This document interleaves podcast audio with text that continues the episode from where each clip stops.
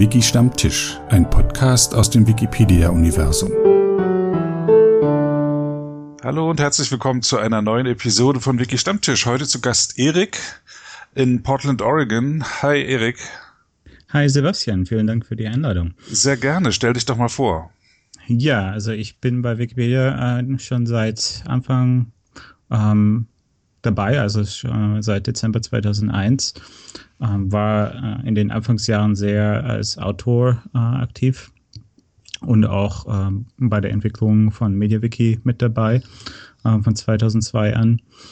Und dann von 2008 bis 2015 äh, war ich der stellvertretende Geschäftsführer der Wikimedia Foundation äh, in San Francisco, habe die Foundation dann im April 2015, Ende April äh, verlassen und arbeite seitdem an einem neuen Projekt äh, namens LibReviews, äh, eine offene Datenbank für Rezensionen. Äh, schaue immer noch bei Wikipedia äh, ab und zu rein, habe jetzt zuletzt gerade, glaube ich, den äh, äh, englischsprachigen Wikipedia-Artikel über die Donald J. Trump Foundation angelegt vor ein paar Monaten, der sich recht, recht schön entwickelt hat äh, seit, seitdem. Äh, das ist die mehr oder weniger gemeinnützige äh, Stiftung von Donald Trump. das war in der, in der Wahlkampagne hier ein großes Thema. Ja, ich schaue also immer noch ganz gerne mit, mit rein bei Wikipedia und äh, arbeite bei Gelegenheit mit. Ähm, habe gerade jetzt auch bei Translate Wiki wieder ein bisschen was gemacht, also bin immer noch bei der Community mit dabei. Mhm. Äh, du bist du Deutscher? Ja, ich bin in, äh, in Nordrhein-Westfalen äh, aufgewachsen, in der Nähe von Köln im Oberbergischen Land. Mhm. Und dann, als ich 20 Jahre alt äh, war, bin ich nach Berlin gezogen fürs Studium. Und dann von dort äh, später dann nach San Francisco. Und jetzt äh, lebe ich seit acht Jahren in äh, Amerika mit einer Green Card, auch mittlerweile seit einigen Jahren. Also du hast immer noch die deutsche Staatsbürgerschaft. Mhm, ich habe noch ah. die deutsche Staatsbürgerschaft. Das muss ich mir jetzt auch noch gut überlegen, ob, ich, ob sich das ändern soll in Zukunft oder nicht. Ähm, aber ja, ich könnte also jederzeit wieder nach Europa. ja, ich war bald so ein bisschen irritiert, weil du so einen leichten amerikanischen Akzent hast. Du ja, das ist schwierig, wenn man in einem anderen Land lebt. Irgendwann äh, klingt man weder wie ein Amerikaner noch wie ein Deutscher. man hat dann diesen ähm, wobbeligen Akzent in beiden Sprachen. Aber ja, gut. Ähm, meine Eltern weisen mich auch regelmäßig darauf hin, dass ich immer noch äh, wie ein Amerikaner klinge, wenn ich Deutsch spreche. Das ist ja okay. Du hast bei Deborah Weber-Wolf studiert, hat sie mir erzählt. Ja, sie war äh, Professorin an der Technischen Fachhochschule in Berlin, äh, wo ich mein äh, Medieninformatikstudium absolviert habe, äh, Anfang des Jahrhunderts. Und äh, ja, sie war eine sehr, äh, sehr gute Professorin, hat mir sehr viel Spaß gemacht. Ich glaube, Mediendidaktik war das Fach, was sie unterrichtet hat. Und ähm, hatte dann erst nur durch Zufall festgestellt, dass sie auch bei Wikimedia mit dabei war. Sie war dann auf dem Gründungstreffen von Wikimedia Deutschland, glaube ich, mit dabei gewesen, wo ich dann das erste Mal gesehen habe, oh, Sie machen hier auch mit? Oh, du machst hier auch mit? mhm. Ja. Wise Woman. Genau, die hatte ich ja auch schon im Podcast, da hat sie das mhm. erzählt. Äh, du hast äh, Informatik äh, studiert und äh. Äh, Berlin und dann bist du auf die Wikipedia gestoßen. Das war wahrscheinlich 2001, 2002, wann war das? Ende 2001, äh, da war ich noch an der Uni, als, als das angefangen hat. Mhm. Und ähm, während des Studiums und auch nach dem Studium habe ich lange als freier Journalist gearbeitet äh, für viele deutsche Medien, äh, äh, Telepolis, äh, die Taz äh, in Berlin, äh, habe ich regelmäßig Artikel geschrieben über Themen wie Internetzensur und, und solche Dinge und eben dann aber auch bei Wikipedia sehr tief, tief eingestiegen. Und diese freiberufliche Arbeit ähm, hat es mir lange Zeit möglich gemacht, ähm, viel Zeit in das Hobby reinzustecken, was mir wichtig war. Äh, und äh, das hat es dann letztlich auch möglich gemacht, dass dieses Hobby äh, sich dann auch zum Beruf weiterentwickeln konnte. Und wie bist du zur Foundation gekommen? Das hat angefangen, dass ich ähm, in, das, ähm, in, in, das Board of Trustees äh, gewählt wurde äh, das Kuratorium äh, der Wikimedia Foundation in der Wahl im Jahr 2005, wenn ich mich nicht irre. Und äh, dann äh, über die Rolle im Kuratorium, äh, das, das war ein interessanter ähm, Zeitrahmen, in dem ich dort in, äh, in das Kuratorium eingestiegen bin. Äh, da war die Foundation gerade auch in eine kleine Krise reingerutscht. Ähm, Was war das für eine Krise? Das ist ja, da gibt es ja mehrere. Offensichtlich. Die Foundation hatte gerade ihren ersten Interim-Geschäftsführer äh, eingestellt, als ich dort angefangen habe. Und äh, der hatte dann aber schon nach ein paar Monaten äh, die Foundation wieder verlassen. Und die Stiftung war, stand dann ohne Geschäftsführer da. Mhm. So dass das Kuratorium dann selbst, wie das einige Chapters über die Jahre auch ähm, erlebt haben, kurzfristig einspringen musste und dann tatsächlich einzige, einzelne äh, Boardmitglieder äh, sich dann um äh, Teile des Alltagsgeschäfts gekümmert haben für einige Monate, äh, bis eben ein neuer Geschäftsführer gefunden war. Und diese Geschäftsführersuche endete dann äh, mit äh, Sue Gardner, äh, die äh, erste permanente Geschäftsführerin der Foundation. Mhm. Und ähm, Sue und ich haben an einigen Projekten zusammengearbeitet, als, äh, als ich noch im Board war. Äh, dazu gehörte zum Beispiel auch äh, die Vorbereitung auf die erste Spendenkampagne, wo es eben damals noch im Staff der Foundation relativ wenige Mitarbeiter gab, äh, die sich darum kümmert. Es war alles nur eine reine Engineering-Angelegenheit äh, zu, de zu dem Zeitpunkt. Es gab noch keine permanente Fundraiser-Position in dem Sinne. Und äh, ja, durch diese Zusammenarbeit äh, hat dann so äh, zu einem irgendeinem Zeitpunkt dann gesagt, äh, ja, also äh, um diesen Job äh, zu machen, brauche ich jemanden, der diese Community sehr gut kennt, äh, das, äh, von innen und von außen, äh, der die Technik sehr gut kennt. Äh, was, würdest du dazu sagen, äh, bei der Foundation als stellvertretender Geschäftsführer äh, anzufangen? Und mir dabei zu helfen, diese, dieses ganze komplexe Projekt zu verstehen und die Organisation aufzubauen. Und äh, ja, ich habe dann die äh, Stelle im Kuratorium niedergelegt und äh, dann haben wir es eben äh, versucht. Äh, ich bin nach San Francisco gezogen im äh, Januar 2008 und schon nach einigen Monaten, das war mehr ein Glücksfall, ist es mir gelungen, einen ersten Grant in Höhe von drei Millionen Dollar für die Wikimedia Foundation zu sichern. Das war damals der größte Grant, uh, den die Foundation je erhalten hat.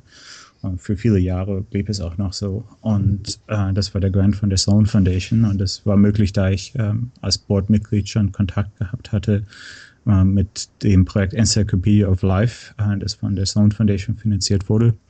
Und dann dort durch ein Meeting eben weitere Kontakte geknüpft habe so dass äh, schon sehr früh, glaube ich, da eine Vertrauensbasis geschaffen wurde, dass, dass wir zusammen Dinge erreichen können. Und äh, so und ich haben uns über die Jahre sehr gut verstanden und, glaube ich, auch einiges Gutes aufgebaut zusammen. Wie heißt diese Foundation? Wie äh, kannst du das buchstabieren? Das ist die Sloan Foundation, Alfred P. Sloan, S-L-O-A-N, äh, die auch Was? immer noch zu den Unterstützern der Foundation, Wikimedia Foundation gehört. Interessant. Was ist ja, in den Vereinigten Staaten ist es so, dass äh, viele Milliardäre äh, zu irgendeinem Zeitpunkt sagen, ich möchte mein gesamtes Vermögen guten Zwecken widmen und dann gründen sie halt diese riesigen Stiftungen.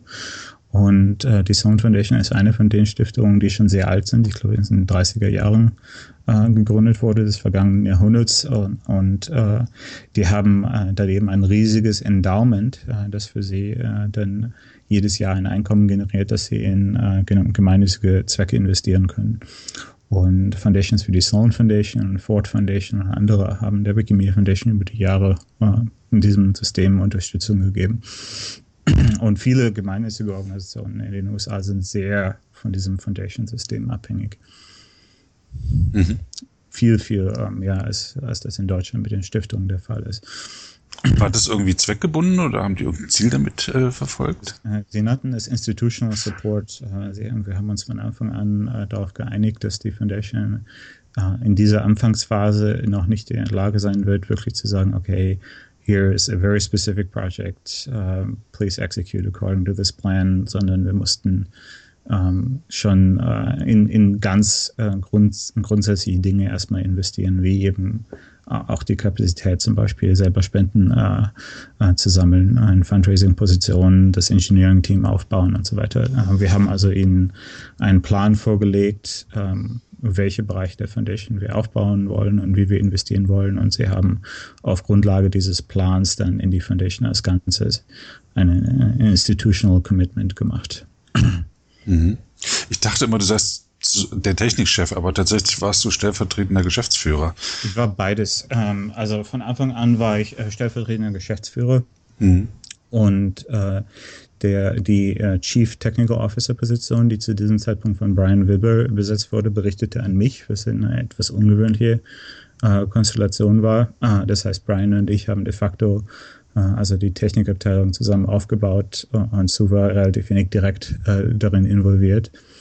Und äh, dann später äh, hat Denise Cooper die äh, Chief Technical Officer Position äh, besetzt und dann ab, glaube ich, 2011 ähm, habe ich dann selbst in der Position äh, Vice President of Engineering äh, mich auf die äh, auch die Alltagsgeschäfte der äh, Technikabteilung voll konzentriert für einige Jahre lang. Was war deine Motivation, das zu machen? Überhaupt bei der Foundation anzufangen? Ja.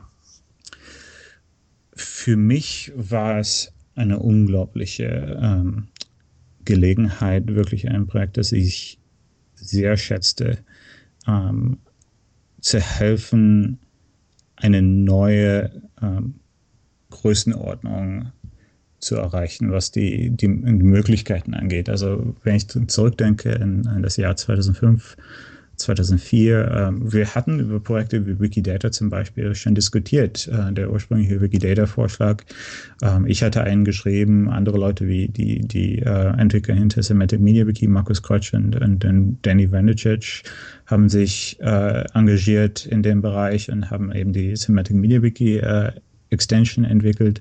Aber diese ganzen Vorhaben äh, scheiterten, wenn es an, an, an der, äh, wenn es zur Integration mit äh, Wikimedia-Projekten ging, weil einfach die technischen Ressourcen nicht vorhanden waren. Äh, es, es, gab zu diesem Zeitpunkt wirklich nur genügend Ressourcen, um gerade mal eben die Server am Laufen zu halten und auch das äh, mit relativ vielen äh, Outages.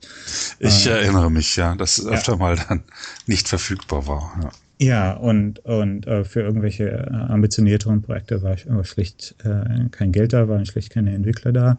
Und das ist ja nur der Technikbereich. Äh, wenn wir jetzt in den letzten Jahren zurückdenken, dieser ganze Bereich, äh, der aufgebaut wurde von der, sowohl der Foundation als auch den Chaptern, äh, wie, wie äh, institutionelle Partnerschaften mit äh, kulturellen Organisationen, äh, Fellowships und solche Dinge. All diese Dinge waren, waren überhaupt nicht ähm, denkbar äh, zu diesem Zeitpunkt. Und für, für, viele Leute, die damals äh, Anfang der 2000er in, in Wikipedia involviert waren, war schon absehbar, dass da viel machbar sein würde. Äh, aber ohne die Ressourcen ging es halt nicht.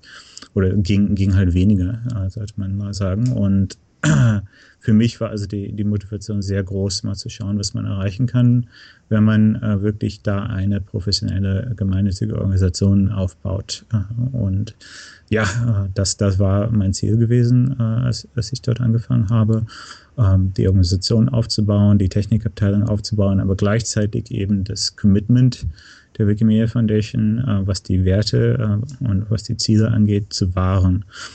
Und äh, deshalb haben wir zum Beispiel vor einigen Jahren, als es äh, um diesen Konflikt um äh, die Gesetzgebung SOPA und PIPA äh, ging, gesehen, dass die Wikimedia Foundation äh, in der Lage ist, wirklich auch einiges äh, politisches Gewicht zum Aus Ausdruck zu bringen, wenn es um konkrete Gesetze geht, die wirklich die Existenz der Wikipedia bedrohen. Und in dem Fall eben dieser Blackout äh, dazu geführt haben, dass diese Gesetzgebungsvorhaben letztlich, äh, letztlich gestoppt wurden. Und das für mich ist das eines der konkretesten Beispiele dafür, dass die Wikimedia Foundation eine Organisation ist, die zwar gewachsen ist, aber immer noch ihren Werten treu ist. Mhm. Ähm, was du bist ja der äh, Wikipedia immer noch verbunden. Was, was denkst du über den äh, Softwarestand und äh, wie soll der sich weiterentwickeln? Wie sollte er sich weiterentwickeln? Also ob es Wikipedia ist oder irgendein anderes ähm, Technikprojekt, das schon seit langer Zeit existiert, die Probleme sind äh, in allen Fällen äh, ähnlich. Äh, wenn, wenn Software lange Zeit inkrementell ver verbessert und verändert wird über viele Jahre hinweg, äh, führt das zu dem, was wir im Englischen als Technical Debt bezeichnen, technische äh, Verschuldung. Äh, viele Probleme, die äh, äh, die Entwicklung von neuen Funktionen schwieriger machen. Und das im, im, konkreten Fall bedeutet, dass du, du, möchtest irgendwie eine, eine Funktion zu einer Software hinzufügen, aber in, in, dem Moment, wo du eben versuchst, diese Integration zu bewerkstelligen, kommen an allen Ecken und Enden irgendwelche Probleme äh, auf, die, die du nicht vorhersagen konntest, weil die Software eben so komplex geworden ist äh, und auch nicht unbedingt in jeder Hinsicht testbar äh, ist, dass solche Probleme eben erst nach der Integration auftreten. Und das, das ist ein sehr bekanntes Problem und das äh, ist eben ein Problem, das wirklich auch Websites wie Facebook und äh, PayPal und, und Yahoo und so weiter auch haben, wenn sie eben äh, nach vielen, vielen Jahren versuchen, äh, Änderungen an, an bestehenden Plattformen ähm, durchzuführen. Und äh, die, die einzige wirkliche Antwort darauf, meiner Erfahrung nach, ist es in, im Technikbereich genügend äh, Ressourcen zu allokieren, dass nach und nach äh, einige dieser Systeme, systematischen Probleme in, in einer äh, Programm-Code-Basis gelöst werden können. Dass die Softwareentwickler also Zeit haben, nicht nur zu sagen, wir möchten jetzt dieses oder jenes Feature entwickeln, das, das äh, jemand möchte, sondern wir möchten hier Test schreiben oder wir möchten hier diesen, diesen kompletten Bereich der Software ähm, neu schreiben, damit es äh, stabiler funktioniert und zuverlässiger funktioniert und einfach ist für neue Entwickler äh, einzusteigen. Und das ist manchmal für Leute in Managementpositionen schwer nachvollziehbar, wenn ein Entwickler sagt, ja, das Einzige, was dabei rauskommt, wenn ich hier drei Monate an diesem Projekt arbeite, ist, dass es für jemanden anderen leichter wird, Code zu schreiben. Und das ist meines Erachtens, äh, glaube ich, immer äh, die Dynamik, die, die sich so einstellt, ist, dass eben Leute in Managementpositionen größeres Verständnis dafür haben müssen, äh, dass im Technikbereich wirklich auch Zeit investiert wird, um technische Rückstände aufzuholen und tatsächlich grundsätzliche fundamentale Probleme in der Plattform zu lösen, äh, wenn die Lösung nicht notwendigerweise gleich zu einem äh, benutzersichtbaren Ergebnis führt. Und passiert das gerade in der Foundation? Das kann ich von außen äh, schwer, schwer beurteilen. Gut, dann reden, wir, das, dann reden wir von der Zeit, ist, als du noch dabei warst. Ich, ich, nehme an, dass es sich nicht, nicht, nicht viel verändert hat gegenüber äh, der Situation, wie sie, wie sie äh, damals war.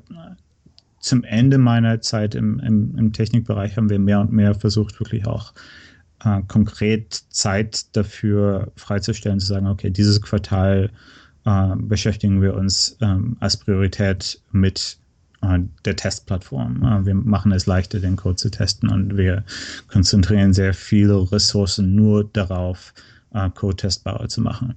Und ich weiß nicht, ob auch äh, in, in der Richtung mehr passiert jetzt wieder äh, oder nicht. Aber äh, meiner Erfahrung nach sind solche eben fokussierten Investitionen von Aufwand und Energie wichtig, auch konkret damit den Entwicklern zu sagen, dass diese Arbeit geschätzt wird.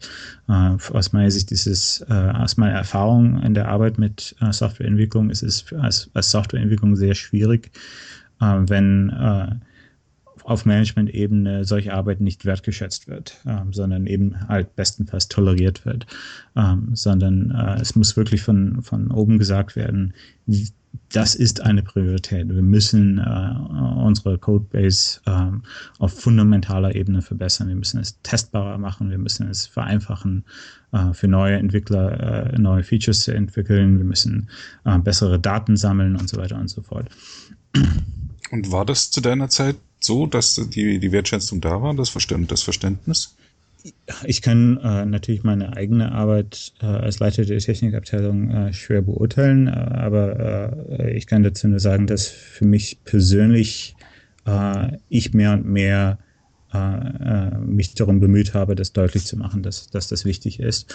Und zum Beispiel so Dinge wie der Aufbau des, des Analytics Departments bei der Foundation äh, über, über Jahre äh, hinweg äh, haben eben dazu geführt, dass wir eben nun in der Lage sind, bei jedem Feature zu sagen, okay, wir möchten jetzt messen, wie viele Leute eigentlich auf diesen Button klicken und dann aufgrund dieser Datenerhebung äh, eine Entscheidung treffen, ob dieses Feature in der Software verbleiben soll oder nicht. Äh, das, das ist einfach nur ein, ein solches Beispiel. Oder auch zum Beispiel, ähm, wir haben sehr viel Energie da reingesteckt, es ähm, möglich zu machen, dass wir die Software wirklich äh, jede Woche aktualisieren können äh, als, als ich angefangen habe äh, bei der Foundation, über Jahre hinweg war es so, dass es wirklich Monate gedauert hat, äh, bis die Software aktualisiert war. Das ist eine sehr äh, eine Standard-Industrie-Praxis ist es wirklich zu sagen, dass ein, äh, wenn du eine Änderung machst in der Software, sollte diese Änderung so bald wie möglich ähm, auch in der Realwelt äh, sichtbar sein. Und wir haben eben bei der Foundation dann diesen Release-Train entwickelt, äh, der es möglich macht, über Tage hinweg eben eine spezifische Softwareänderung erst in Testwikis äh, loszulassen, äh, dann die kleineren Wikis äh, und letzten Endes dann, dann halt die ganz großen äh, äh Wikipedias, äh, so dass wir sowohl äh, Frühwarnung haben, wenn irgendwas schief geht, aber andererseits äh, auch einen kontinuierlichen Rhythmus. Äh, und was das Problem, wenn du äh, solche Änderungen nur alle sechs Monate machst, Du hast dann diese äh, Big Bang Releases, wie man es in der Softwareentwicklung bezeichnet, wo dann äh, riesengroße Änderungen ganz plötzlich auf die Welt losgelassen werden. Und dann äh, explodiert halt äh, jede Menge, äh, weil eben bestimmte Dinge erst in der Realwelt sichtbar werden. ein gutes Beispiel für, dafür in der Wikipedia-Welt sind diese ganzen Gadgets, die zum Beispiel viele Benutzer verwenden. Ähm, wo dann ein Nutzer dann halt für sich nur irgendwelche JavaScript-Änderungen äh, aktiviert hat, die dann in Konflikt stehen mit äh, irgendeiner Softwareaktualisierung. Und wenn du halt so einen ganzen Ballen Code äh, hast, der sich über Monate akkumuliert hat und nie getestet wurde mit äh, realen Benutzern, äh, ist eben die Wahrscheinlichkeit sehr hoch, dass es dann zu äh, Konflikten und Problemen kommt. das heißt, ich denke, dass wir schon messbar und in sichtbarer Weise äh, vieles verbessert haben, was die Entwicklung angeht. Wir haben auch zum Beispiel eine ähm, Abteilung gegründet, die nennt sich äh, Team Practices Group. Und äh, deren Job ist es wirklich nur, äh, Softwareentwicklungsteams dabei zu helfen, ihre Prozesse äh, zu optimieren. Äh, das heißt, äh, ein Softwareentwicklungsteam äh, mit den Tools und den Projektmanagement-Methoden zu unterstützen, die dem Team helfen, zu sagen, okay, wir möchten unsere Arbeit ähm, beurteilen. Wir möchten äh, besser einschätzen können, wie lange es dauert, ein Feature zu entwickeln. Äh, wir möchten sehen, äh, wie viele Tests wir für unseren Code geschrieben haben und das kontinuierlich visualisieren. Wie können wir das am besten machen? dass halt diese ganzen Praktiken, die für Softwareentwicklung wichtig sind, auch kontinuierlich äh, optimiert werden. Das war mir sehr wichtig. Als du bei der Foundation angefangen hast, das war 2007. Ist das richtig? Anfang 2008, Ende 2007. Ja. Ähm, da, da war das aber auch schon Industriestandard, also diese kurzen Zyklen zu haben und. Ja, ja, und die Foundation hatte ja damals nur äh, drei, vier Mitarbeiter und ah, okay. ja. das, das heißt, äh, es war eine, eine, ganz, ganz kleine Klitsche. Und äh, die, die ganzen Prozesse, die damals äh, bei der Foundation verwendet wurden, waren letztlich die Prozesse eines Open Source Projekts. Äh, das heißt, in einigen Bereichen war, war sehr viel schon vorhanden an Infrastruktur. Also Sachen wie eben äh, Bugzilla äh, existierten seit vielen, vielen Jahren, ähm, während einige äh, vergleichbare kleine Unternehmen noch nicht mal ein, ein Code-Versioning-System haben, notwendigerweise, weil natürlich solche, solches, äh, äh, solche Standardwerkzeuge waren natürlich schon seit Jahren vorhanden, während in anderen Bereichen aber äh, komplett äh, mangelte. Äh, zum Beispiel was Dinge wie, wie Agile Development Prozesse angeht, existierte da viele Jahre erstmal nichts. Und was auch äh, grundsätzlich Infrastruktursysteme angeht, wie ähm, ein Staging Environment, wo man wirklich systematisch sehen kann, ob äh, äh, spezifische Funktionen funktionieren. Äh, da hatte äh, ein Freiwilliger oder ein Mitarbeiter vor äh, einmal also eine Seite eingerichtet namens test.wikipedia.org, wo man halt kurz eine Vorschau bekommen könnte, was für einen Code man letztlich auf die Realbenutzer los, loslassen würde. Aber darüber hinaus gab es ein Testsystem zu diesem Zeitpunkt fast überhaupt nichts. Das heißt, es mussten viele grundsätzliche Systeme und Prozesse erst aufgebaut und entwickelt werden. Auch wenn es in der Industrie da viele, viele bestehende und existierende Beispiele dafür gab, äh, wie sowas aussehen konnte oder müsste, äh, hatte diese äh, Foundation zu diesem Zeitpunkt schlicht äh, nicht die Ressourcen und nicht die Mitarbeiter, äh, für, um diese Systeme zu entwickeln. Ach, das ist interessant. Du bist also dazugekommen, als drei Entwickler bei der Foundation gab. Ja, ungefähr. Das wurde dann aber aufgebaut in, in, in einem gewissen Maße. Ja. ja. Aber verglichen mit äh, Facebook oder Google immer noch in einem super kleinen Maßstab. Ja, also natürlich, diese äh, Großunternehmen haben äh, zigtausende von technischen Mitarbeitern, wo man natürlich auch dazu sagen muss, dass äh, sie entsprechend auch ähm, viele, viele äh, Nebenprodukte und Projekte ähm, initiieren, irgendwelche spezialisierten Apps und so weiter, äh, die die Foundation schlicht, nicht entwickelt und nicht entwickeln kann. Äh, wie, wie ist denn der, also wir reden ja von MediaWiki, von der Software, die, äh, die allgemein auch verwendet wird, aber äh, die am bekanntesten dafür ist in der Wikipedia und für die anderen Projekte der äh, verwendet zu werden. Äh, wie, wie würdest du das beschreiben? Das ist ja nun ähm, kein, ist es noch ein Community-Projekt oder ist es ein Foundation-Projekt? Ist es eine Mischform? Es ist eine Mischform und es war viele, viele Jahre, äh, viele Jahre lang äh, eine Mischform. Und äh, die Foundation ist nach wie vor äh, äh, Single Biggest Committer. Äh, der meiste Code wird von der Wikimedia Foundation beigetragen. Ähm, mittlerweile aber eben gibt es auch äh, große Partner wie Wikimedia Deutschland im äh, Wikidata Projekt. Und äh, es gab eben über Jahre hinweg immer viele äh, einzelne Mitarbeiter aus der Community, äh, die äh, entweder spezifische Interessen hatten, an irgendeiner Erweiterung zu arbeiten oder schlicht an, an MediaWiki Core selbst äh, äh, mitarbeiten. Und dann gibt es äh, noch ein zusätzliches Ökosystem bei MediaWiki von den Leuten, die MediaWiki eben für irgendwelche Firmenwikis einsetzen oder andere spezialisierte Zwecke.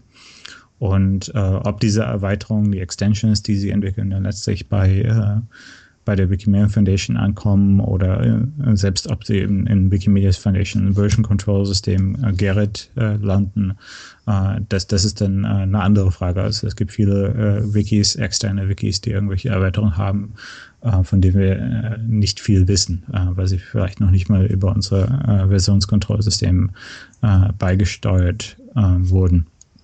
Also meines Erachtens, ja? Meines Erachtens ist es immer okay gewesen. Was ich mir gewünscht hätte, wäre mehr Zusammenarbeit mit Projekten, die ähnliche Ziele verfolgen. Also ich, ich, ich sehe es als nicht unbedingt wünschenswert an, wirklich unglaublich viel äh, Zeit von Seiten der Foundation zu investieren, um, sagen wir jetzt mal, Firmenwikis besser zu machen. Ähm, aber es gibt viele Leute, die MediaWiki einsetzen, um äh, Wissensdatenbanken äh, zu verwalten, äh, auch im akademischen Bereich, im universitären Bereich und äh, eben auch andere enzyklopädische Projekte äh, und, und natürlich die ganzen Wikia, Wikis, äh, äh, wo es eben um irgendwelche Popkulturphänomene geht. Diese Anwendungszwecke haben meines Erachtens genügend gemeinsam mit, mit der, dem Nutzerverhalten in, in Wikimedia, dass, es äh, durchaus Sinn macht, da mehr Zusammenarbeit ähm, anzustreben. Und äh, ja, da hätte ich mir mehr gewünscht in dem Bereich. Wie, wie könnte man das verbessern?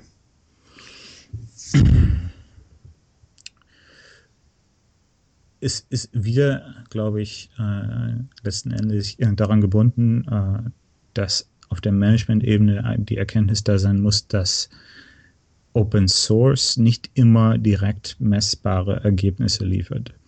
Äh, das heißt, eine Partnerschaft anzustreben, sagen wir jetzt mal mit einem externen Enzyklopädieprojekt, äh, das MediaWiki verwendet, ähm, führt nicht notwendigerweise sofort zu irgendeiner Verbesserung der Software, die man dann der Benutzergemeinde mitteilen kann, äh, sondern äh, man knüpft diese Partnerschaften eben deshalb, weil damit die Interessen auch enger miteinander verknüpft werden und dann auf die lange Sicht hin es wahrscheinlicher ist, dass Entwickler aus diesen anderen Communities äh, nützliche Änderungen ins Wikimedia Open Source Ökosystem beisteuern. In meiner Zeit bei der Foundation war es so, dass äh, es immer strategische Prioritäten gab aus Sicht der Foundation. Sagen wir jetzt zum Beispiel mal, ähm, wir müssen es schaffen, den Rückgang der Autorenzahlen zu stoppen. Ne? Und dann wurden aus, auf Grundlage dieser äh, strategische Priorität wurde dann gesagt, okay, wir investieren jetzt sehr viel Geld und sehr viele Ressourcen in Funktionen, Softwarefunktionen, äh, die äh, es einfacher machen, mitzuarbeiten. Also Sachen wie der Visual Editor oder die es neuen Nutzern erleichtern, die ersten Schritte zu machen, Artikelempfehlungen, wo kann man mitarbeiten und solche Dinge. Da hat die Foundation wirklich sehr viel gemacht über die Jahre und dann auch teilweise wirklich gute messbare Ergebnisse produziert. Dann in anderen Bereichen aber ähm, wo eben die, die Verknüpfung zwischen dem, was man als Organisation macht und dem, was am Ende äh, äh, dabei herauskommt, da äh, hat sie, glaube ich, unterinvestiert, weil, weil es eben nicht so eng mit dem strategischen Plan äh, verknüpft werden konnte. Und ja, äh, ich denke, dass Organisationen, die im Open Source Bereich aktiv sind, eine etwas andere Haltung haben müssen, was äh, Jahrespläne angeht, was strategische Planung angeht, äh, die wirklich dafür, äh, die Organisationen müssen sich dafür öffnen, dass Innovationen in einer Weise produziert werden können, die nicht notwendigerweise vorhersehbar ist. Mhm. Du hast gerade ähm, den Visual Editor angesprochen. Mhm. Ähm, bei der Einführung des Visual Editors äh, vor ein paar Jahren, kann man jetzt schon sagen, äh, gab es ja große Dissonanzen, äh, insb mhm. insbesondere in der deutschsprachigen Community. Kannst du dazu was sagen? Ja, nicht nur, nicht nur der deutschsprachigen, sondern auch der, so. der englischsprachigen. Und äh, was, was eben dazu geführt hat, dass wir dann den Editor ähm, nach äh, einigen Wochen dann in den großen Wikis deaktiviert haben. In den anderen, zum Beispiel der französischen Wikipedia, ist er seit ähm, Mitte 2013 ohne Unterbrechung aktiviert gewesen. Aber äh, ja, meines Erachtens war äh, bei uns da intern einiges äh, schiefgelaufen. Wir waren äh, zu diesem Zeitpunkt äh, noch nicht organisatorisch in der Lage, wirklich Software graduell äh, verfügbar zu machen, nicht nur in der, auf der Ebene, ähm, okay, es ist eine Checkbox irgendwo in in Preferences, sondern zu sagen, okay, für 5% der Nutzer oder für 10% der Nutzer aktivieren wir jetzt dieses Software-Feature und, und wir schauen, äh, äh, was die Ergebnisse sind. Ähm, wir hatten auch zu diesem Zeitpunkt äh, dieses Beta-Programm noch nicht, das es mittlerweile gibt, äh, wo man eben in der neben den äh, Benutzerpräferenzen die äh, coolen neuen Features aktivieren könnte. also vor der Aktivierung des Visual Edge war es halt nur eine vergrabene äh, Checkbox in den äh, Benutzerpräferenzen, die nur relativ wenige Leute aktiviert hatten.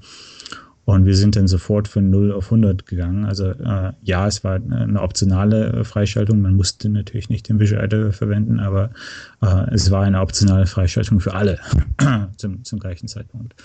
Und äh, da äh, gerade diese äh, Transformation zwischen Wikitext und HTML für den Visual Editor und wieder zurück zu Wikitext äh, manchmal äh, dazu geführt äh, hat, dass dann eben im Wikitext irgendwelche Bruchstücke äh, drin standen, die nicht drin stehen sollten, äh, war es dann für die äh, erfahrenen Autoren natürlich besonders frustrierend, wenn da irgendein Nutzer eine Änderung gemacht hat mit dem Visual Editor und dann plötzlich irgendwo da was im Diff äh, äh, drin steht, was nicht ste drin stehen sollte. Das heißt, äh, wir haben den Fehler gemacht, wirklich zu früh äh, für zu viele Nutzer äh, dieses Feature zu aktivieren.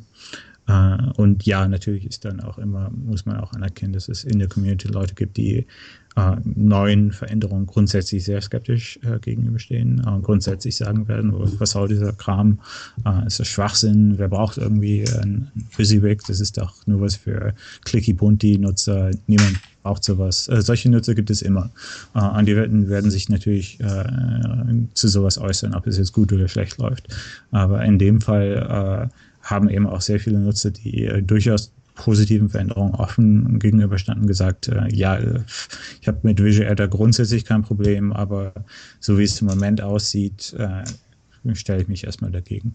Ähm, wir haben dann, wie gesagt, die äh, Funktion erstmal wieder deaktiviert auf den großen Wikis. Äh, die Fehler äh, hatten die größ, gröbsten Fehler, was die Wikitext-Transformationen angeht, äh, hatten wir relativ schnell im Griff, aber zu dem Zeitpunkt äh, war es dann halt äh, auch nicht so, dass wir jetzt gleich zurück zur englischsprachigen Wikipedia gehen wollten und sagen, hey, wir haben die größten Fehler korrigiert und jetzt stellen, stellen wir es wieder ein und dann müsst ihr eben, eben damit umgehen.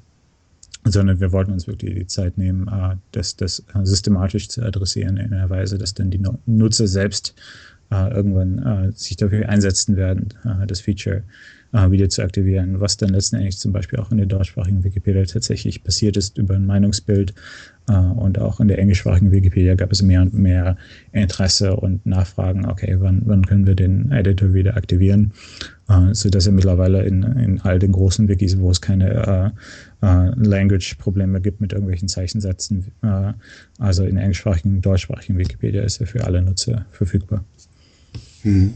Und es hat ja auch zur, zur Änderung geführt, du hast es schon benannt, äh, zu einem technischer Natur, dass es halt graduell angestellt werden kann. Für Neubenutzer ist es automatisch angestellt, alle anderen können sich es auswählen, ist auch sichtbarer durch das Beta-Programm und aber auch, äh, es hat ein, ein stärkeres Produktmanagement gegeben, äh, es werden Benutzerumfragen gemacht und äh, wird mehr äh, auf die Bedürfnisse oder es wird mehr auf die Kommunikation gesetzt mit den mhm. Wikipedia-Autoren.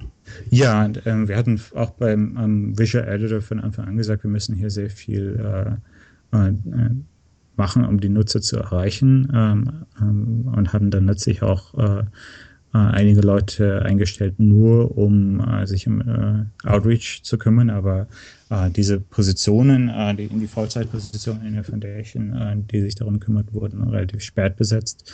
Äh, und äh, so dass das eben äh, da auch auf Community-Ebene nicht genügend äh, passiert ist. Und äh, später haben wir dann eben dieses äh, permanente äh, äh, Department äh, gegründet, äh, das sich nur darum kümmert, äh, die Produktentwicklung aktiv zu unterstützen, wenn es darum geht, äh, schon frühzeitig auf Community-Mitglieder zuzugehen und zu sagen, okay, hier kommt etwas, ihr könnt es in den Beta-Funktionen ausprobieren und testen, äh, gibt uns Feedback auf dieser Seite, äh, teilt uns mit, was damit nicht stimmt. Ja, und äh, ich sehe das als, äh, ein bisschen als ein Give and Take an, also ein Geben und Nehmen von, wenn, wenn, es um diese Softwareentwicklung angeht, die Foundation äh, ähm, muss sich tatsächlich bemühen, äh, wirklich einen guten Job zu machen, sowohl, sowohl in der Entwicklung als auch in der Kommunikation äh, und kann dann im Gegenzug auch von der Community erwarten, äh, dass äh, rationale Diskussionen geführt werden und dass Kritik äh, in einer vernünftigen Weise äh, diskutiert wird und so weiter und so fort. Also ähm, die Foundation ist eine, in einer besseren Position zu argumentieren, äh, dieses Feature sollte jetzt tatsächlich auch aktiviert werden, wenn die Foundation selbst äh, wirklich sagen kann, wir haben alle diese Schritte auf der Checklist äh, gemacht, wir haben äh, einen Test mit vielen, vielen Nutzern durchgeführt, wir haben positives Feedback erhalten, äh, Nutzer beurteilen das Ganze äh, grundsätzlich positiv etc. Dann kann sie selber eben auch stärker argumentieren und sagen, deswegen auf, auf Grundlage dieser Daten und Fakten werden wir das Feature jetzt zu diesem äh, Datum aktivieren. Hm. Ähm, wie war de, deine Zusammenarbeit mit Sue Gardner? Sie ist ja nun eine Nicht-Technikerin, wenn man, äh, wenn man sowas, dieses Wort benutzen darf. Also ähm, war das, äh, wart ihr ein Herz und eine Seele oder gab es da auch Reibungen? Wir haben uns äh, grundsätzlich sehr gut verstanden. Also ich würde sie auch nicht als Nicht-Technikerin beschreiben. Äh, sie war zum Beispiel bei der Canadian Broadcasting Corporation äh, äh, praktisch der CEO für die gesamte Website äh, mit mhm. 165 Mitarbeitern. Und dazu gehörte auch eine große Technikabteilung. Und äh, das heißt, sie äh, hatte auch mit Usability-Tests und, äh, und Produktmanagement und solchen Dingen durchaus auch schon äh, Erfahrung, als sie bei der Foundation angefangen hat.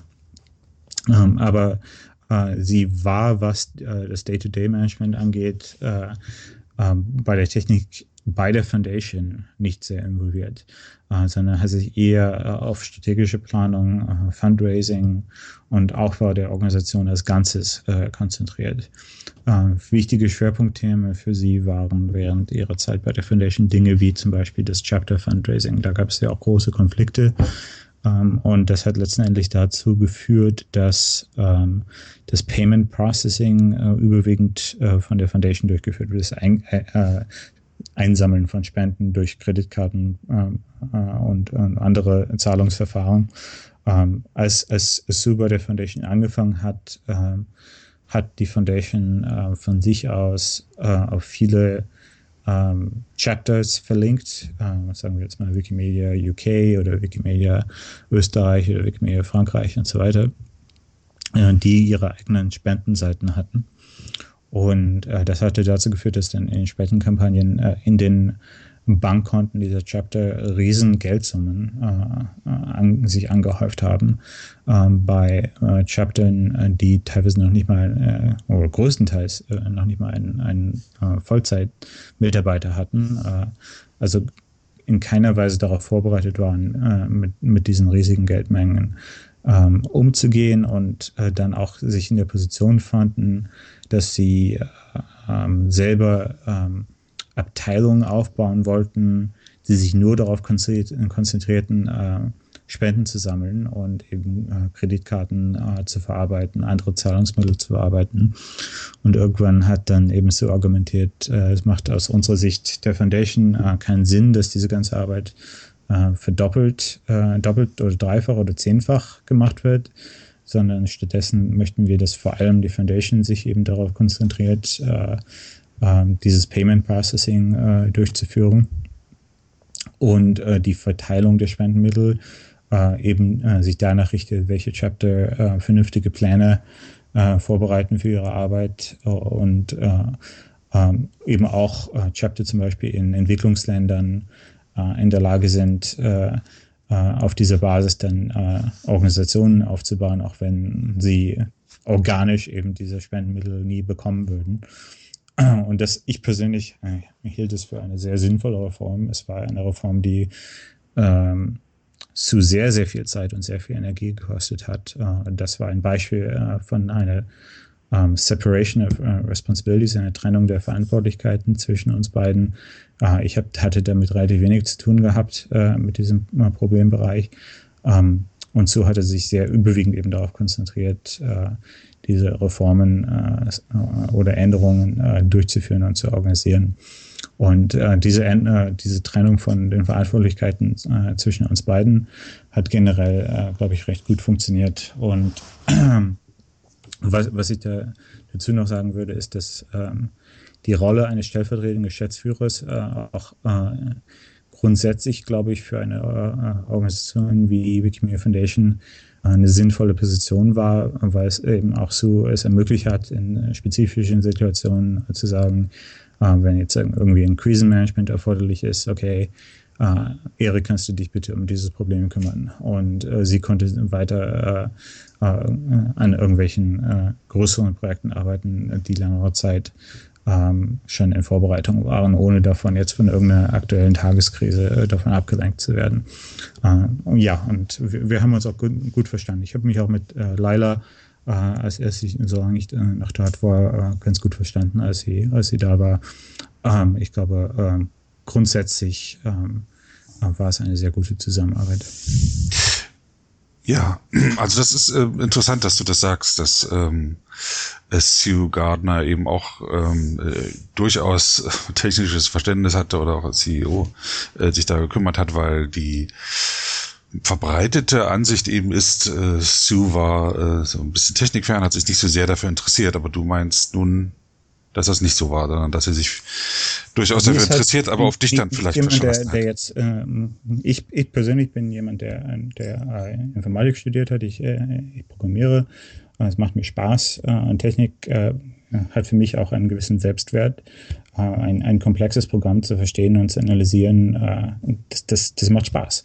Und, und für Sue war es, glaube ich, immer äh, eher eine Sache von, oh, was kommt am Ende dabei raus? Ähm, was, was, was können die Nutzer von dieser Funktion erwarten? Äh, wie, wie wird es äh, äh, Wikipedia besser machen, wenn wir, wenn wir diese Funktion entwickeln? Und äh, das heißt, die, die Diskussionen, die wir geführt haben, die sich um Technik drehten, äh, da ging es eben in erster Linie um Fragen wie, okay, welche ähm, Hürden äh, müssen neue Benutzer bei der Wikipedia äh, überschreiten, bis sie, bis sie effektive Mitarbeiter sein können. Ähm, und äh, zu dem Grad, dass das eben technische Hürden waren, waren das äh, eben auch äh, Diskussionen, wozu durchaus auch äh, tief, tief eingestiegen ist und gesagt hat, okay, wie, wie können wir diese, Benutzeroberfläche besser gestalten oder gibt es Möglichkeiten außerhalb der, der uh, Usability, uh, die, die das, das ganze Benutzer besser, besser machen werden. Und äh, aber wenn es um Fragen ging, wie sagen wir jetzt mal die Testbarkeit äh, des Codes, ja, damit könnte ich äh, könnte ich so aus dem Gebäude jagen, wenn ich zu lange darüber äh, diskutieren äh, wollte. Oder das verstehe ich ja auch. Ähm, sie hat mir letztendlich äh, den Freiraum gegeben zu sagen, okay, aus, aus äh, im Technikbereich äh, sollten wir so und so und so priorisieren. Und sie hat eben, was die letztendlich die die Produktentwicklung angeht, ähm, eben gewisse Prioritäten gesetzt. Mhm die, ähm, äh, die Sue Gardner, als sie äh, gegangen ist, sie ist ja, war, war das ihre eigene Entscheidung. So ist es jedenfalls ja. bei mir angekommen. Äh, aus persönlichen Gründen oder nee, aus nicht persönlichen Gründen, sondern weil sie sich mehr für, noch mehr fürs freie Internet äh, einsetzen wollte. Oder vielleicht auch, weil sie eine neue Lebensphase angestrebt hat. Äh, ähm, ich, ich denke, äh, also ich kann aus meiner eigenen persönlichen Sicht äh, sagen, dass äh, sieben, acht Jahre bei einer Organisation fühlten sich für mich relativ ähm, organisch aus der Zeitpunkt an, wo man gut, gut eine Linie ziehen kann und sagen kann, okay, was habe ich in dieser Zeit erreicht und was möchte ich potenziell als nächstes machen, wenn ich bei der Organisation verbleibe oder wenn ich etwas anderes tue. Und ähm, Sue hatte eben äh, aufgrund teilweise der Erfahrung zum Beispiel mit Sachen wie SOPA und PIPA äh, äh, und auch aufgrund der Erfahrung, dass es eben relativ wenige Organisationen gibt äh, im Internet, wie die Wikimedia Foundation gesagt, wir, wir müssen mehr machen, um das freie und offene Internet äh, zu unterstützen. Sie ist jetzt schon seit einiger Zeit bei äh, First Look Media mit dabei. Äh, das sind die Leute hinter äh, der Website theintercept.com, so ein journalistische, äh, linksgerichtetes Projekt. Und ähm, sie äh, hat, äh, hat zum Beispiel jetzt ähm, mit der Kampagne Pardon Snowden äh, recht viel zu tun gehabt. das ist die Kampagne, ähm, die sich an Präsident Obama richtet, während er noch im Amt ist und sagt, bitte begnadige Edward Snowden ähm, der eben diese, diese Dokument-Leaks äh, gemacht hat auf, mit Bezug auf die NSA. Ähm, solange Obama noch im Amt ist, kann er eben über ein sogenanntes Presidential Pardon veranlassen, äh, dass äh, äh Snowden äh, nicht strafrechtlich äh, belangt wird wegen dieser Leaks. Und äh, das, ist, das ist ein Thema, das äh, Sue zum Beispiel sehr, sehr am Herzen liegt äh, im Moment und äh, wo sie sich äh, intensiv darum, darum kümmert. Und äh, grundsätzlich, wenn ich mit ihr diskutiere, geht es um, um Themen äh, wie, wie können wir sicherstellen, dass es mehr Organisationen gibt in dem Bereich äh, des freien und offenen Internet äh, und, und auch des freien und offenen äh, Journalismus zum Beispiel, äh, die, die äh, nach Wikipedia-ähnlichen Prinzipien und Wikipedia-ähnlichen Werten arbeiten können. Mhm. Wie war das mit Laila? Ja, Laila äh, ist jemand, der aus dem äh, Technikbereich wirklich direkt kommt, äh, die also äh, Abteilungsleiterin war in, bei äh, Sugar CRM äh, für die Produktabteilung dort, Chief Product Officer. Und ähm, als wir die einen neuen Geschäftsführer gesucht haben für die Foundation, haben wir eben von Anfang an gesagt, dass wir noch mehr einen, einen stärkeren Schwerpunkt setzen möchten auf die äh, Software- und Produktentwicklung, weil es äh, ein großer Kernbereich äh, ist, was auch die reine Mitarbeiterzahl angeht. Und äh, Laila hatte eben einen Lebenslauf, der ähm, sehr dafür sprach, dass sie äh, wirklich äh, sich in diesem Bereich sehr stark engagieren würde was sie dann tatsächlich auch getan hat. Äh, also äh, sie hat sehr viel größeres äh, äh, Tagesinteresse gezeigt an, an, äh, an eben den, den Fragen, welche Produkte wir, wir priorisieren und warum und, und wie wir zusammenarbeiten und so fort. aber es gab, wie du wie du ja öffentlich nachlesen kannst, auch dann letzten Endes einige Konflikte um die Planung für Dinge wie die Knowledge Engine, die dann letzten Endes dafür, dazu geführt haben, dass es eben nicht, nicht äh, diese Beziehung nicht weitergeführt wurde. und, und das ist ja recht ausführlich äh, öffentlich dokumentiert und da möchte ich auch nicht unbedingt äh, weiter, weiter darauf eingehen, auch weil es teilweise nach meiner äh, Zeit bei der Foundation äh, äh, sich abgespielt hat. Aber äh, letzten Endes äh, hat sich danach natürlich für das, äh, das Board dann auch die Frage gestellt, okay, wir hatten jetzt eine Geschäftsführerin, die äh, aus dem technischen Bereich sich eher rausgehalten hat, ähm, ja, mit Ausnahme eben dieser äh, Richtungssetzung. Äh, dann hatten wir eine Geschäftsführerin, die im, im Produktbereich sehr tief äh, noch drin steckte. was ist das richtige, äh, was ist die richtige Balance äh, für, für die Geschäftsführung der Foundation? Und Uh, ich glaube, uh, Catherine Mayer, die, die jetzt die, die Geschäftsführerin der Foundation ist, ist ein bisschen uh, so ein Mittelweg zwischen den beiden. sie die hat, kennst du ja auch aus deiner Tätigkeit dort. Ne? Ja, wir haben einige Monate zusammengearbeitet, als sie dort Chief Communications Officer war. Und ja, sie war sehr an, an Produktentwicklung auch interessiert und äh, hat auch sehr viel, zum Beispiel in, in der Chief Communications Officer Rolle, sich dafür eingesetzt, ähm, dass ähm, irgendwelche Softwarefunktionen, äh, die wir aktivieren, dass die, das besser abgestimmt ist mit äh, Pressearbeit, mit Medienarbeit, äh, was ich sehr begrüßt habe, so dass zum Beispiel, wenn du äh, ähm, jetzt irgendwie jetzt mal bei, sagen wir jetzt mal bei äh, TechCrunch reinschaust, äh, würdest du da zum Beispiel dann auch ab und zu mal eine Ankündigung finden, dass eine neue Wikipedia-App für iOS oder Android verfügbar ist. Äh, das war etwas, wo wir früher relativ wenig äh, Presse- und Medienarbeit gemacht haben, um sicherzustellen, dass die großen Technikmedien auch über unsere Arbeit berichten. Das hat Catherine, da hat, hat sie sehr viel Wert drauf gelegt, dass wir wirklich unsere Arbeit auch der Welt zur Kenntnis bringen. Und ja, sie, sie hatte einen Hintergrund im Bereich ähm, Activism und Access, äh, Internetzugang für alle. Ähm, und äh, ich glaube, sie ist jemand, der äh, die richtigen Werte für die Geschäftsführerrolle mitbringt und, und gleichzeitig eben versucht, eine Balance zu finden äh, zwischen der größeren Rolle der Foundation, die über Technik hinausgeht, und dem konkreten Involvement in, äh, in den Softwareprojekten, wo die Mitarbeiter dran arbeiten.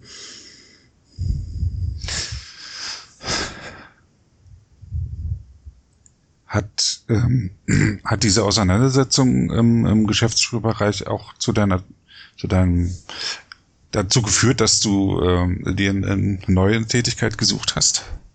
Also es gab sicherlich für, auch für mich persönliche Frustrationen, äh, aber äh, letzten Endes war, äh, als, als es zugegangen ist, äh, für mich schon klar, ähm, ja, wie, wie lange will ich noch dabei bleiben? Vielleicht ein Jahr, vielleicht zwei Jahre. Sicher nicht viel länger, denn äh, für mich war von Anfang an klar, dass es keine Lebensaufgabe ist, sondern ein Abschnitt äh, für mich bei, bei Wikimedia vollzeitlich mitzuarbeiten.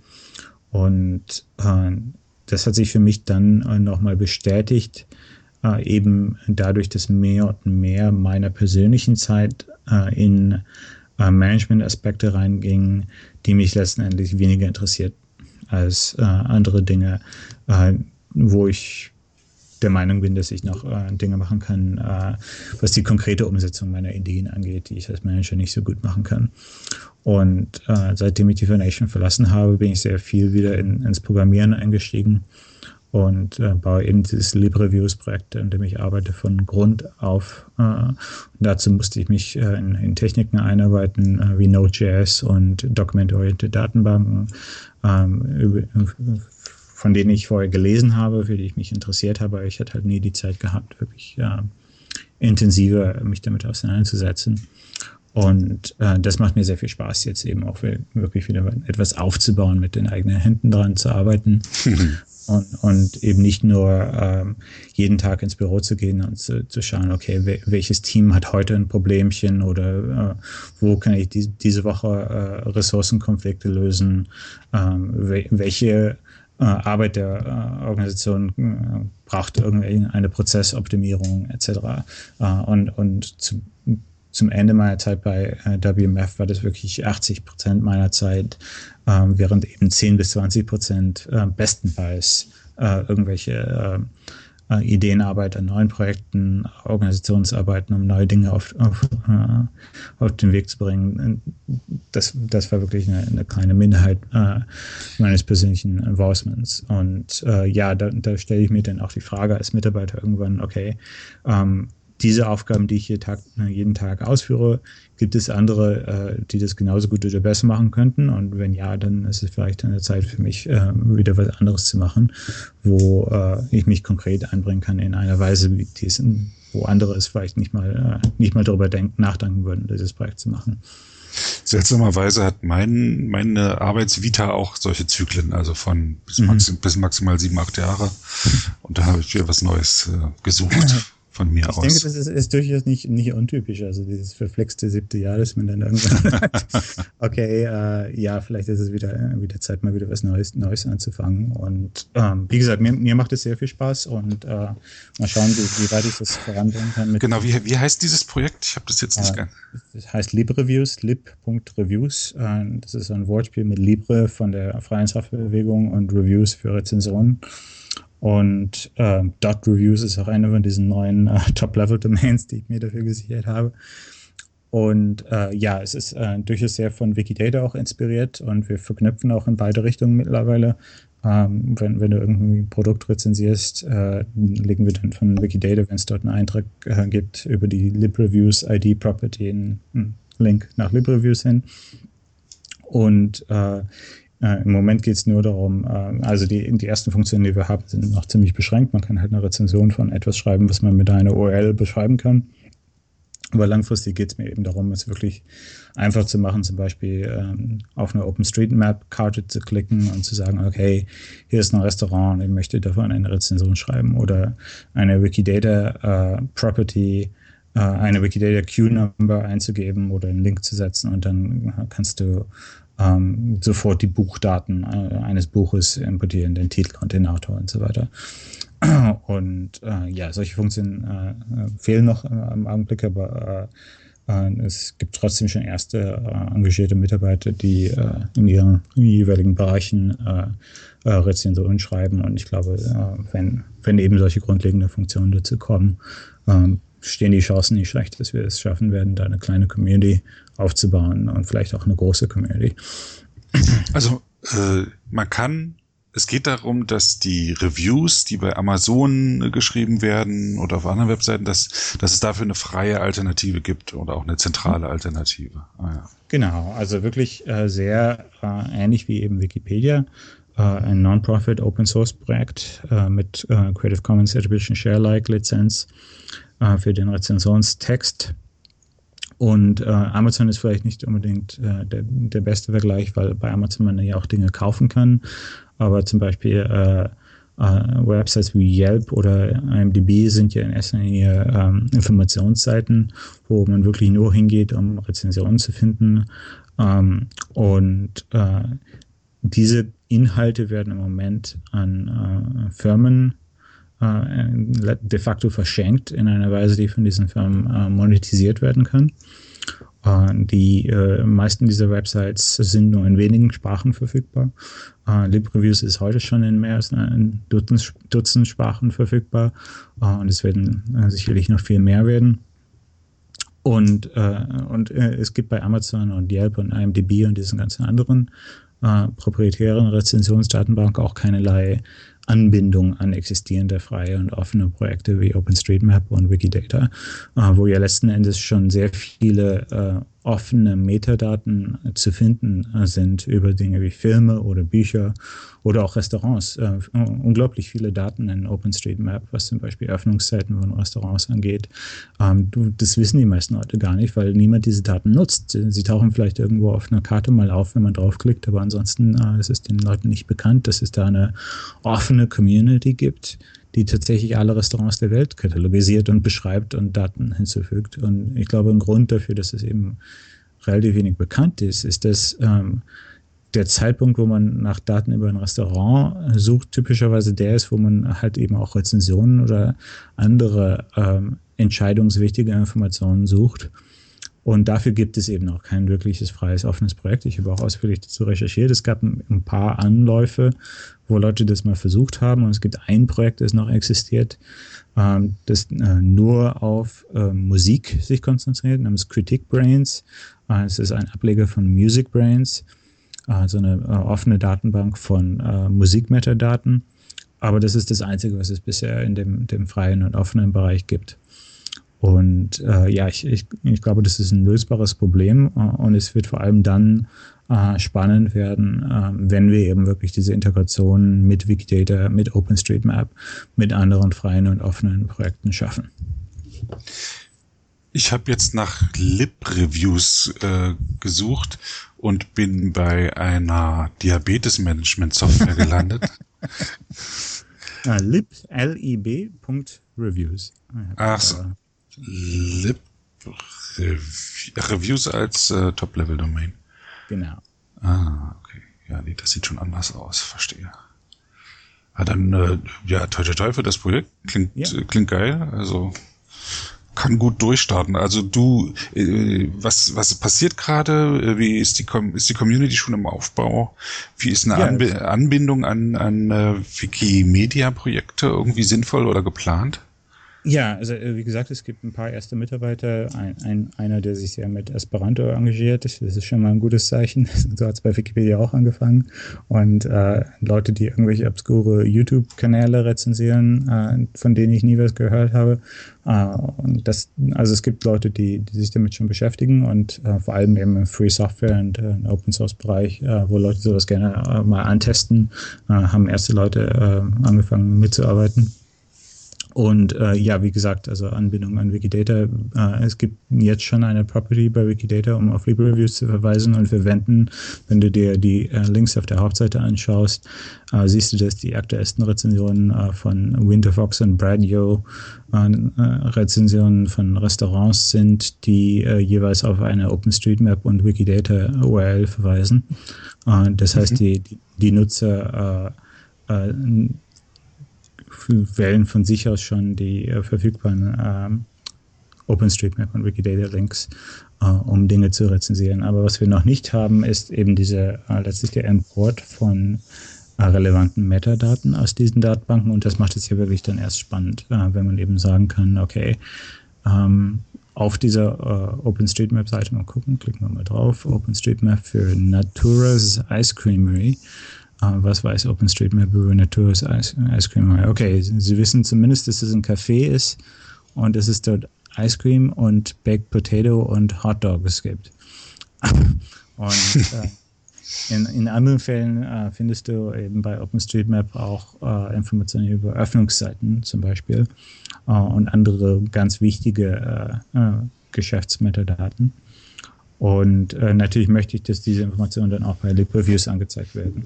Und diese Art von Integration, äh, da ist noch einiges zu tun. Äh, es ist ein äh, total offenes Projekt, äh, auch auf GitHub. Äh, am Ende jeder Seite ist der GitHub-Link zu finden. Und äh, ja, äh, freue mich natürlich sehr, wenn aus der Wikimedia-Gemeinschaft Leute vorbeischauen. Natürlich, ja. Klar, äh, das äh, klingt toll. Und äh, du hast ja auch schon gesagt, dass das endlich nicht mehr so Klein-Klein-Management ist oder sondern mal was Neues und wieder die mhm. Hände bis die Arme bis zum Ellenbogen im Code. Ja. Oh. Was, hast du noch andere Projekte? Also bist du auch wieder journalistisch tätig? Ähm, nicht in, in äh, beruflicher Weise, wie ich das früher war. Äh, aber ab und zu schreibe ich bei verschiedenen Websites äh, mit Medium und Daily Cost und so weiter, wo man äh, seine eigenen Beiträge äh, einsenden kann, äh, weil es mir einfach Spaß macht äh, zu bloggen. Ich habe ein kleines Projekt gestartet, das nicht ganz unähnlich ist da an einem Wiki-Stammtisch. Äh, das nennt sich Passionate Voices, passionatevoices.org.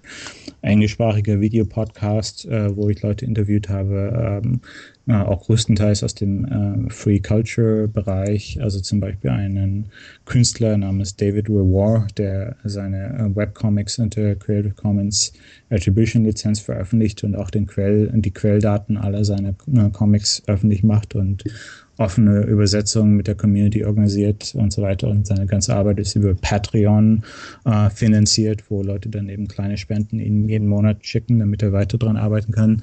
Äh, solche Geschichten faszinieren mich und äh, wenn ich kann, nehme ich mir die Zeit, ähm, solche Leute besser kennenzulernen und äh, die, die Hintergründe da äh, ein bisschen zu erkunden. Ähm, was das professionelle und berufliche angeht, äh, würde ich versuchen, dieses LibreViews-Projekt in die Richtung weiterzuentwickeln, dass es vielleicht zum Beispiel durch eine äh, Foundation oder durch äh, Spenden äh, finanziert werden kann. Ähm, wenn das nicht klappt, könnte ich mir vorstellen, wieder im journalistischen Bereich auch professionell was zu machen. Ich habe ja auch ein Buch geschrieben äh, in Deutschland, die heimliche Medienrevolution. Äh, und äh, aber zum Beispiel bei englischer, Englisch, englischer Sprache noch nie etwas professionell veröffentlicht. Das wäre auch mal eine interessante Herausforderung, zum Beispiel ein englischsprachiges Buch zu schreiben oder für größere Publikationen wie Wired oder andere nicht technische Publikationen hier was zu machen.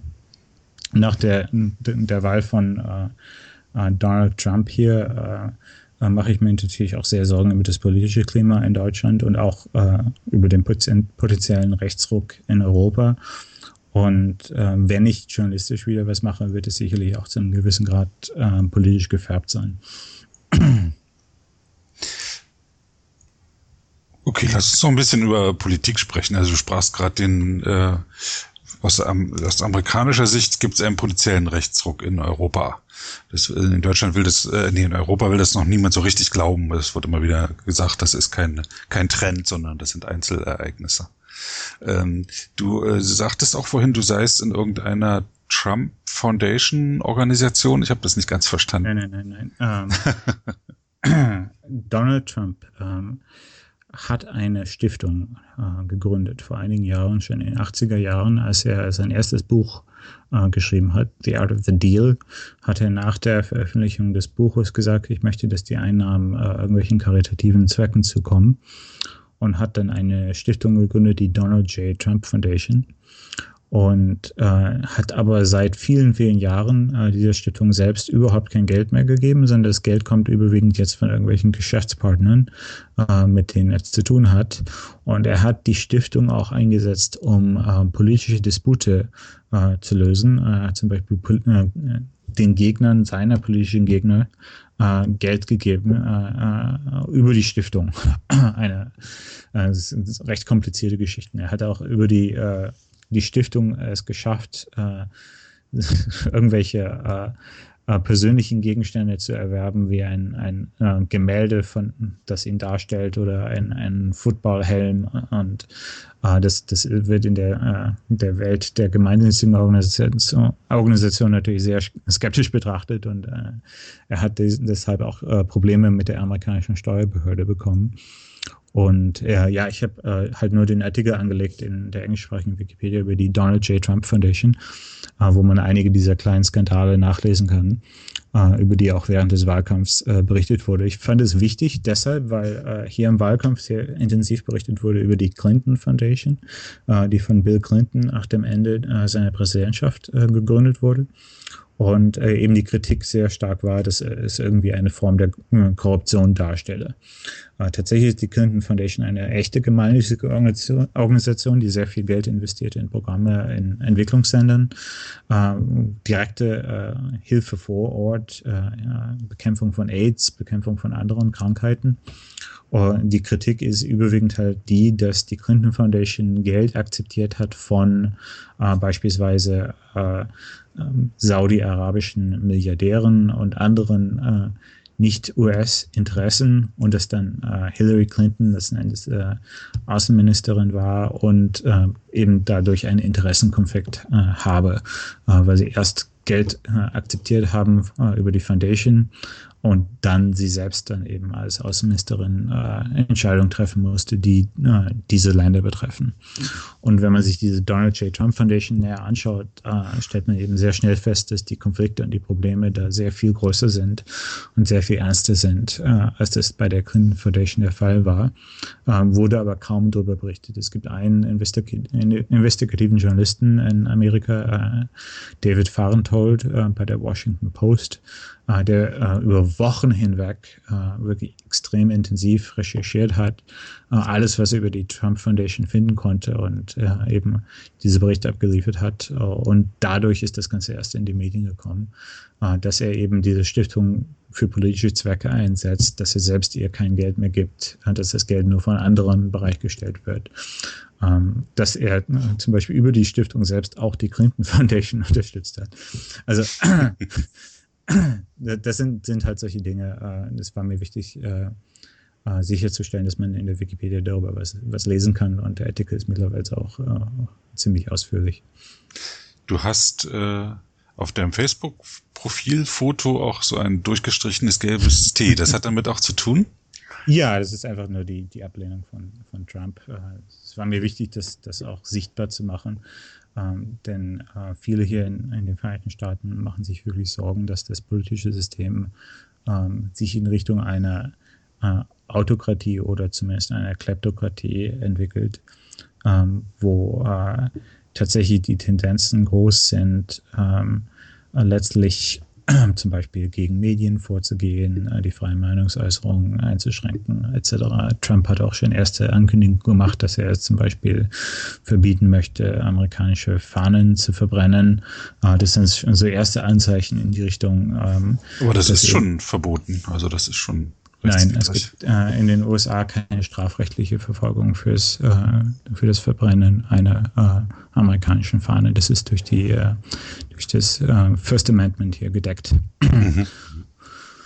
Und äh, Trump hat gesagt, wir, wir möchten Leute äh, dafür einsperren und ihnen sogar möglicherweise die Staatsbürgerschaft entziehen, was überhaupt nicht möglich ist in, in den Vereinigten Staaten aufgrund eines solchen Vergehens. Und ja, das, das sind so, solche Dinge, wo man sich legitim Sorgen machen kann. Okay. Ähm, er hat auch zum Beispiel viele, viele Journalisten bedroht mit, äh, mit Klagen und so weiter. Ähm, wie wird sich so jemand verhalten, äh, wenn er wirklich Präsident ist und äh, die Möglichkeit hat, eben äh, Medien einzuschüchtern, äh, gegen individuelle Journalisten vorzugehen, etc. Und äh, da mache ich mir auch aus Sicht von Projekten wie, äh, wie Wikipedia durchaus Sorgen, äh, Wikipedia ist in den Vereinigten Staaten halt auch deshalb, weil eben hier die äh, freie Meinungsäußerung aufgrund der Verfassung sehr stark geschützt ist. Äh, das kann sich aber durchaus auch ändern. Also äh, auch äh, eben sehr ähm, offene Staaten mit äh, einer positiven Verfassung, die die freie Meinungs Meinungsäußerung schützt, können in Autokratien abgleiten. Und das, das ist halt eine, eine, der Sachen, wo sich viele Leute hier im Moment äh, Sorgen drum machen, dass es nicht nur eine konservative Regierung wie unter Ronald Reagan ist, sondern vielleicht sogar etwas noch äh, Düsteres darstellt. Mhm. Und unter Berücksichtigung von dem, aber auch von anderen Entwicklungen, wo siehst du die Wikipedia in zehn Jahren? Also ich, äh, auch unter technischen Aspekten. Sowas. Ja, äh, mhm. das ist eine sehr, sehr große Frage. Ich weiß nicht, ob ich wirklich eine gute äh, äh Vorhersage innerhalb von äh, zehn Sekunden geben kann. Aber äh, was, was mir wichtig war, als, als ich gegangen bin äh, und was, glaube ich, auch die Foundation nach wie vor als sehr wichtig einschätzt, ist, dass im Bereich des freien, freien Wissens und der Nutzung von Informationen und Wissen insgesamt die Entwicklung recht klar ist, dass Menschen mehr und mehr Wissen in einer Weise konsumieren, die nicht notwendigerweise an die Lektüre eines lang, langen Artikels gebunden ist, sondern zum Beispiel, dass jemand diesen Amazon-Zylinder in der Küche stehen hat und sagt, äh, äh, Alexa, wann ist so und so geboren? Oder Alexa, wer war in dem äh, Film drin gewesen? Oder Siri oder äh, Cortana oder welche äh, äh, elektronische Assistente auch immer. Äh, und Google hat ja auch mehr und mehr in seiner Suchfunktion diese äh, Funktion eingebettet, dass man wirklich direkt die Fakten zu einem Thema bekommt oder die angeblichen Fakten zu einem Thema bekommt, die aus irgendwelchen Seiten extrahiert wurden. Und äh, wenn Wikimedia sich nicht erfolgreich positioniert, die Informationen, das Wissen, die Fakten, die Quellen in den Wikimedia-Projekten für diese Art von Nutzung zur Verfügung zu stellen, führt das letztendlich zu einer Degradierung äh, der Qualität der Informationen äh, durch diese neuen Nutzungsformen. Ne, das heißt, äh, Leute werden zwar eine, eine einfachere Nutzung haben, sie können äh, einfache Fragen sehr schnell beantworten, äh, dadurch, dass sie eben, eben einen solchen Assistenten einfach fragen, äh, wann ist so und so geboren? Und die Antwort stimmt wahrscheinlich auch, aber wenn es um komplexere Fragen geht oder auch um die äh, schlicht und einfach um darum, ob diese darum, ob die Informationen korrekt sind, dann äh, schleichen sich dann solche Fehler ein, dass man ja auch bei Google, äh, äh, was man auch bei Google immer wieder mal sieht, dass dann diese Informationen einfach kompletter Schwachsinn sind von irgendwelchen inakkuraten Websites. Äh, jemand hatte bei äh, auf Facebook gerade auch einen ein Screenshot gepostet, was gibt, was passiert, wenn man bei Google Holocaust Denial eingibt, also Holocaust-Leugnung. Und äh, das Ergebnis war bei dieser Suchabfrage, dass das erste Ergebnis bei Google schon eine Stormfront-Seite äh, war mit Gründen, warum der Holocaust nicht stattgefunden habe. Und das zweite Ergebnis erst äh, der Wikipedia-Artikel. Und äh, das, das war ja schon immer so, dass man, äh, dass der Algorithmus von Google äh, letztendlich sehr wenig da, darüber sagt, ob diese Informationen tatsächlich vertrauenswürdig, äh, glaubwürdig und wahr sind. Und äh, wenn eben mehr und mehr ähm, Funktionen äh, im Bereich des Machine Learning, äh, der automatischen Verarbeitung von Informationen und Extrahierung von Informationen dazu führen, dass Wikipedia selbst den Nutzer nicht mehr direkt erreicht, äh, sondern eben durch irgendwelche Umwege, äh, bestenfalls, äh, dann äh, gibt es eben diese Risiken, dass die Informationen nicht mehr akkurat sind, dass Nutzer nicht mehr daran mitarbeiten können, dass letztlich bestimmte Informationen schlicht gar nicht zugänglich sind. Und das ist für mich einer der wesentlichen Gründe gewesen, in ein Projekt wie Wikidata zu investieren. Äh, dass man sagt, unser Ziel mit diesem Projekt ist es wirklich zu sagen, wir haben es mit Wikipedia geschafft, äh, Wissen in der Form von äh, langen Texten verfügbar zu machen. Wie können wir es leisten, dass spezifische Fakten und Aussagen auch in anderen Anwendungszwecken nutzbar sind? Und äh, diese, diese Anwendung von Wikidata, diese Nutzung von Informationen in Wikidata und letzten Endes auch die Demonstra Demonstration durch Wikipedia selbst, was man mit äh, Wikidata machen kann, äh, da ist, glaube ich, noch sehr viel zu tun. Also was mir zum Beispiel vorschwebt, sind Sachen wie, ähm, dass man Dinge wie Episodenlisten von, von äh, Fernsehshows oder äh, die, die interaktiven Infoboxen, Karten und so weiter, Zeitleisten äh, direkt aus Wikidata heraus generiert und interaktive Widgets eben in die Artikel einbindet, wo man sagen kann, auf einem Artikel zum Zweiten Weltkrieg, dann ist dann dort eben gleich eine äh, interaktive Zeitleiste zu finden, äh, wo man dann auch sehr schnell zu anderen Artikeln navigieren kann, wo Karten zu finden sind. Ähm, das äh, würde, glaube ich, auch, äh, würde und glaube ich auch vielen, vielen Wikipedianern sehr gefallen. Äh, aber technisch ist es bisher immer noch sehr schwierig. Äh, man müsste das also, wenn man es heute machen wollte, mit, mit irgendwelchen Vorlagen, Basteleien realisieren. Äh, da ist, ist noch viel zu tun, dass, äh, dass diese strukturierten Daten wirklich letzten Endes in konkrete Anwendungen eingebettet werden. Und für mich ist es äh, über die fünf bis zehn Jahre äh, hinweg eine der wichtigsten, äh, einer der wichtigsten Bereiche für Wikimedia überhaupt, äh, da mehr zu investieren und mehr zu machen und wirklich zu zeigen durch konkrete Anwendungen, was man heute schon äh, mit Wikidata machen kann. Und auf diesem Wege eine Enddemokratisierung des Wissens äh, zu verhindern. Denn das ist letzten Endes die Gefahr, äh, über den Zeitpunkt von äh, Zeitraum von fünf bis zehn Jahren hin, dass eben durch diese Middlemen, durch diese Firmen wie Google und äh, Apple und andere, die äh, Wissen extrahieren aus äh, offenen und proprietären Quellen, äh, die demokratische Partizipation an diesen Projekten, die offene Partizipation an diesen Projekten ähm, für die, die for all practical purposes äh, unmöglich gemacht wird. Äh, dass Leute wirklich äh, zwar immer noch Wissen aus Wikipedia und Wikidata konsumieren, aber es ihnen überhaupt nicht klar ist, dass es ein offenes Projekt ist, an dem sie selbst äh, partizipieren können. da, da müssen, also die, da muss die Wikimedia-Gemeinschaft, glaube ich, aufpassen und sicherstellen, äh, dass sie selbst diese ähm, Möglichkeiten aktiv nutzt und Teil äh, dieser neuen Nutzungsformen ist, äh, damit sie nicht die Autonomie aufgibt äh, gegenüber kommerziellen Organisationen, die sehr gut darin sind, äh, die neuesten technischen Möglichkeiten für sich äh, zu nutzen. Mhm. Okay, gutes Schlusswort für unsere Episode. Ich habe noch äh, zwei, drei persönliche Sachen.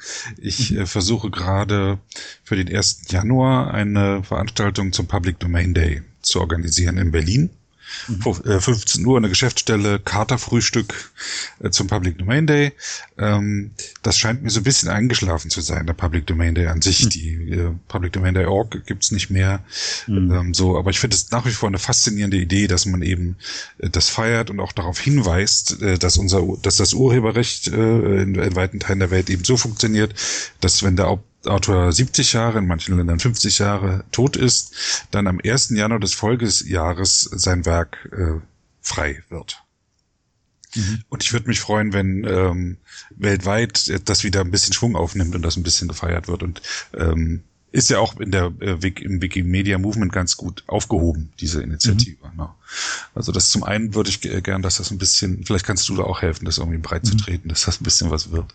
Dann eine Frage. Hast du, hast du mal mit äh, Creative Commons auch Kontakt aufgenommen? Das würde ja, äh, ich habe ein Info geschrieben, da ist die Mail zurückgekommen, ich muss nochmal nachhaken. Äh, also ich, ich, ich kenne den Geschäftsführer von Creative Commons, da kann ich auch mal eine, eine Introduction machen, äh, wenn du wirklich dahinter stehst, dass du auch selbst bereit bist, Zeit zu investieren. Ja, ja, nee, ich, also zumindest die Veranstaltung in Berlin habe ich gemacht und ich habe in der deutschsprachigen Wikipedia äh, eine Seite dazu aufgebaut, Wikipedia Doppelpunkt Public Domain Day.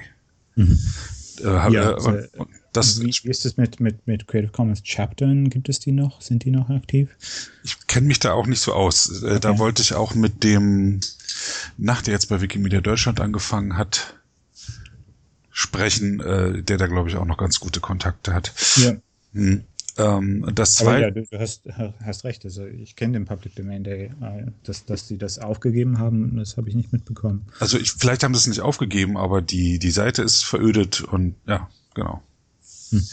Äh, ja, wird, wird mich freuen. Ist mir ein Anliegen, das, weil ich die Idee toll finde einfach, äh, dass das mhm. ein bisschen vorangeht. Dann eine Frage äh, zu Catherine Maher. Die kann Deutsch. Kann die gut Deutsch? So gut, dass ich die in Podcast holen kann?